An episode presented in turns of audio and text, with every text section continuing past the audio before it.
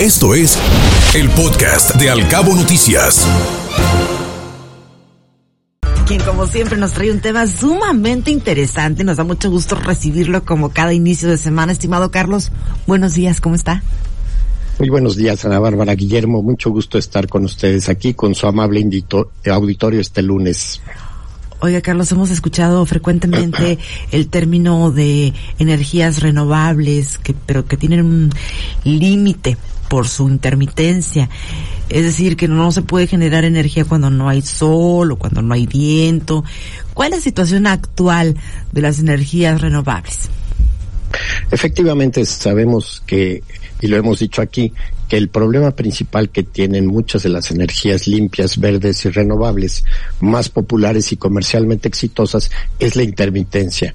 Las energías limpias más utilizadas en el mundo, las más populares por lo menos son la energía solar y la energía eólica y pues simplemente cuando no hay sol o no hay viento pues no se pueden generar estas este tipo de energías limpias. La solución más común hasta el momento había sido eh, generarlo con otro tipo de energías como la hidroeléctrica de las presas o eh, las energías a, a base de combustibles fósiles. Últimamente, sin embargo, se han empezado a cubrir estas energías con baterías y las baterías más conocidas y las más populares y las más utilizadas son las baterías de litio, que si bien se pueden cargar durante su utilización con energías limpias y renovables, pues la realidad es que son eh, baterías costosas, eh, tienen una vida útil muy corta y sus componentes generan residuos altamente contaminantes. Este ha sido un poquito la temática hasta este momento y aquí terminaría la primera parte de mi comentario.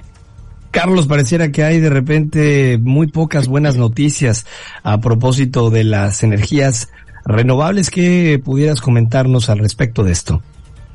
Una muy buena noticia y que en lo personal me parece sumamente relevante es el estudio publicado hace muy poco en la revista Renewable Energy, o sea, la, revista se llama Energía Renovable y que nos relata cómo investigadores de la Universidad de Illinois Urbana Champaign utilizaron estructura del subsuelo de un pozo de petróleo abandonado para convertirlo en una enorme batería geotérmica.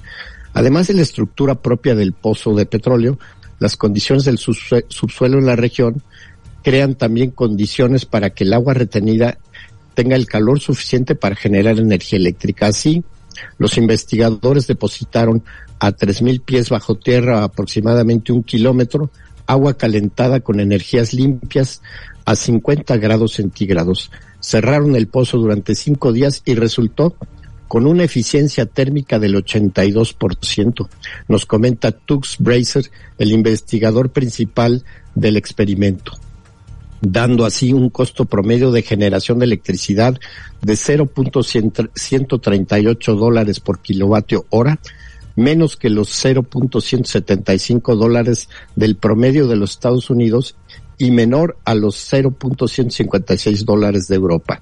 Así podrán generar y almacenar calor durante el día, que hay mucha oferta en mucha producción, mediante energías limpias generada bajo tierra, guardada bajo tierra y liberar esa energía en las noches, por ejemplo, cuando hay alta demanda y poca oferta.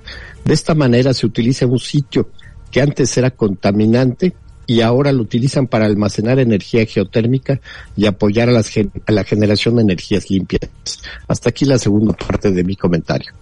Ahora bien, Carlos, el hecho de que algunos países ya como Estados Unidos estén comenzando a utilizar esta forma, la, energía geotérmica, eh, ¿cuál, ¿cuál, es la lectura de esta situación?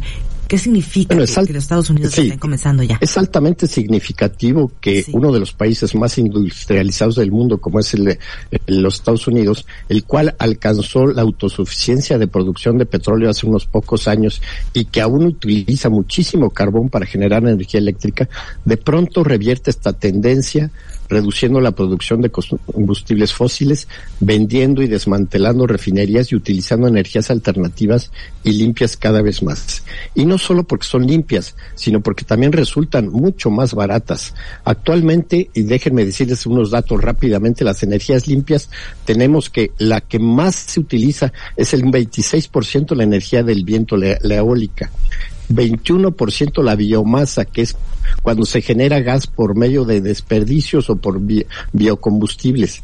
11% la solar y la geotérmica solamente el 2%. Y esta energía geotérmica era poco utilizada porque antes no era muy eficiencia, ahora costosa, pero se han descubierto muchas alternativas y posibilidades en años recientes, como ya lo comentamos en algún otro programa aquí.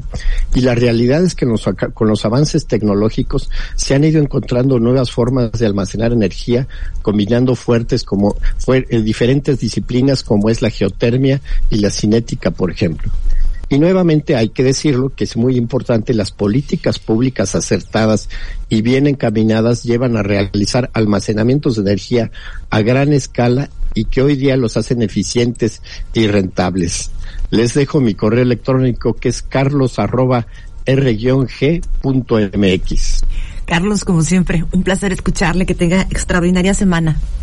Muchas gracias a ustedes y a su amable auditorio. Muy buena semana. Excelente día, Carlos. Buenos Hasta luego. Hasta pronto.